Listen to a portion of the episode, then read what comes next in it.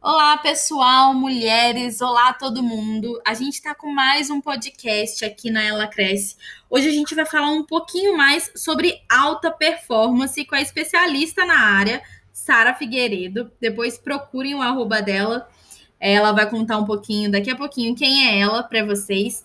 Mas só para vocês entenderem o que, que é o podcast de hoje, a gente vai falar sobre a alta performance, a importância disso para você atingir os seus objetivos, tá? Bom, Sara, seja muito bem-vindo a. Muito bem-vinda, eu já tô errando, ó. seja muito bem-vinda ao nosso podcast da Ela Cresce. Obrigada pelo convite, Duda. Estou muito feliz de estar aqui. É, como você falou, assim, acho que a alta performance e a produtividade é uma, são duas realidades muito grandes na minha vida. E que quando eu entendi que isso poderia me levar a lugares muito melhores, eu quis realmente transformar a vida de outras empreendedoras também, trazendo isso para a realidade delas. Então, hoje eu tenho um curso de produtividade para empreendedoras. Ai, que legal. Então, gente, ó, depois vocês pesquisem o arroba dela mesmo para vocês se especializarem nessa área aí que pode mudar realmente a vida de vocês. Bom, para a gente começar, vamos falar um pouquinho sobre os malefícios de não focar em produtividade e não focar em alta performance e só deixar a vida levar. Sara, o que, que pode acontecer com o pessoal que não focar nisso? Bom, é importante a gente perceber que a produtividade ela vai te é, trazer resultados né, num curto espaço de tempo com menos recursos possíveis. Então, o que quer dizer isso? Você vai demorar muito menos tempo para atingir seus objetivos. É, muitas vezes a gente não está conseguindo atingir nossos objetivos, a gente coloca aí em xeque né, nossa saúde mental, nossa saúde física, a gente fica estressada, cansada até podemos chegar à exaustão, que é a, o próprio burnout, né, que a gente conhece. Então, acho que esses são, seriam os principais malefícios da gente não ser produtivo e não focar em alta performance. Com certeza. E Sara, a gente falou sobre você ser especialista na área. Me conta o que, que você acha que fez você ser tão diferente da, do restante das pessoas. Eu acho, Duda, que muito no início eu primeiro entendi o que, que fazia sentido para mim, sabe?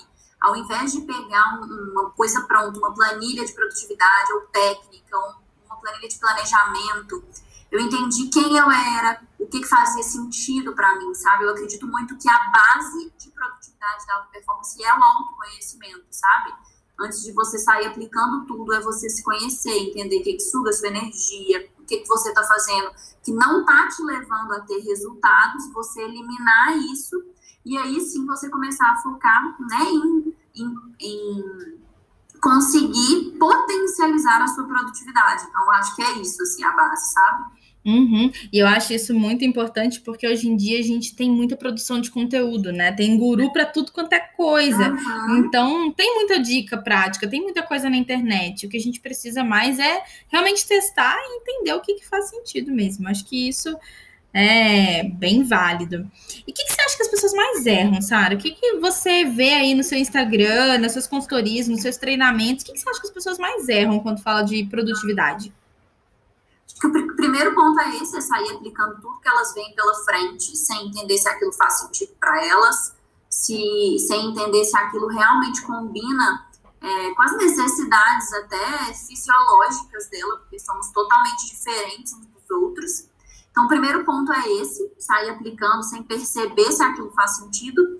E o segundo ponto, eu vejo que é não conseguir detectar quais são é, os entraves mesmo, sabe? Tipo, só você tem síndrome da impostora, o que está te impedindo de avançar?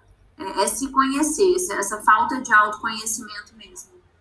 Legal. E falando um pouquinho agora sobre a prática, como é que você planeja suas atividades? Você tem ferramentas? Você usa agenda? Você usa um caderninho? Como é que você planeja suas atividades para ser tão alta performance? Eu, eu sou total adepta de caderno, eu adoro escrever, eu acho que é uma, uma ferramenta legal você externalizar aquele seu planejamento através de, né, de, de um lápis ou de uma caneta e para o papel mesmo, até porque é um gatilho que eu já consegui identificar meu ir para o computador ou ir para o celular, me planejar ou fazer alguma coisa e né, minha atenção já é desviada para outras coisas. Então, hoje eu planejo realmente por um planner, é, físico, e aí eu tenho alguns outros é, cadernos, etc., que vão me ajudando a organizar é, né, meu dia. E eu, eu me planejo, Duda, de uma forma bem assim, são sete dias que eu tenho disponível, sabe? Eu não tenho uma separação grande de o que é dia de semana, o que é final de semana.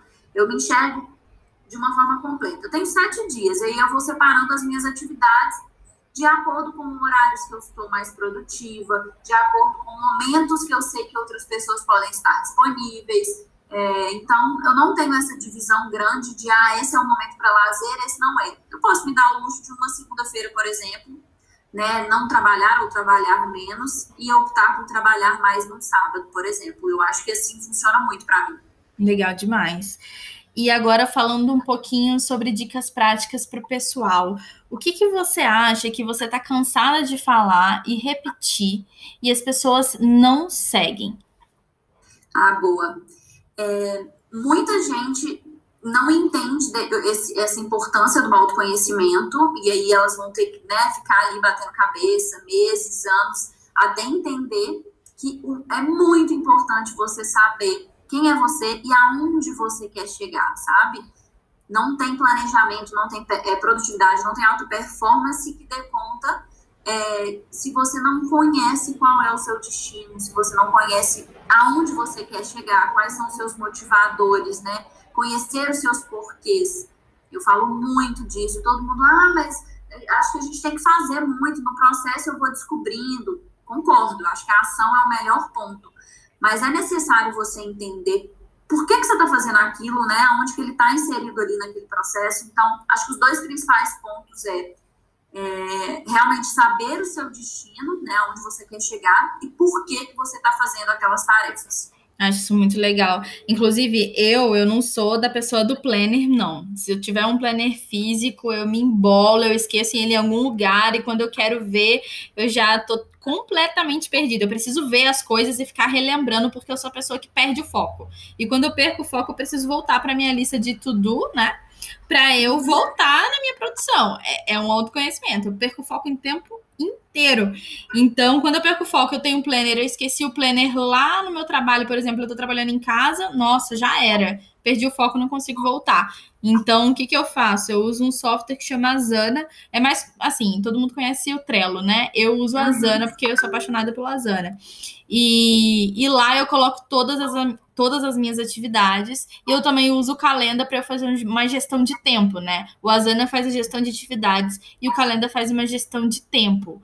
Eu acho que isso funcionou bastante para mim. Não sei como é que você faz aí essa gestão de tempo, mas para mim funcionou bastante. Você faz alguma coisa nesse estilo em gestão de tempo? Tá vendo como é importante, Edu, da gente se conhecer, né? A gente entender, olha, eu sei que eu perco foco, eu sei que essa e essa ferramenta são melhores para mim. Então, autoconhecimento é a base mesmo. Mas respondendo a sua pergunta, é, eu faço sim a gestão do meu tempo, mas eu tenho uma previsão de quanto tempo eu gasto para cada tarefa. Então, eu tenho um planejamento de tudo que eu preciso e quero realizar na semana, e eu vou sempre um dia antes planejando o meu próximo dia.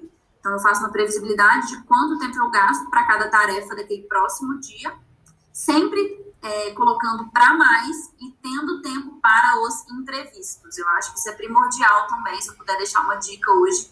Com certeza é assim, se você tem, sei lá, seis horas de trabalho, coloque quatro horas de atividade, porque com certeza você vai ter várias coisas que você vai lembrar durante o seu dia, vários imprevistos vão aparecer.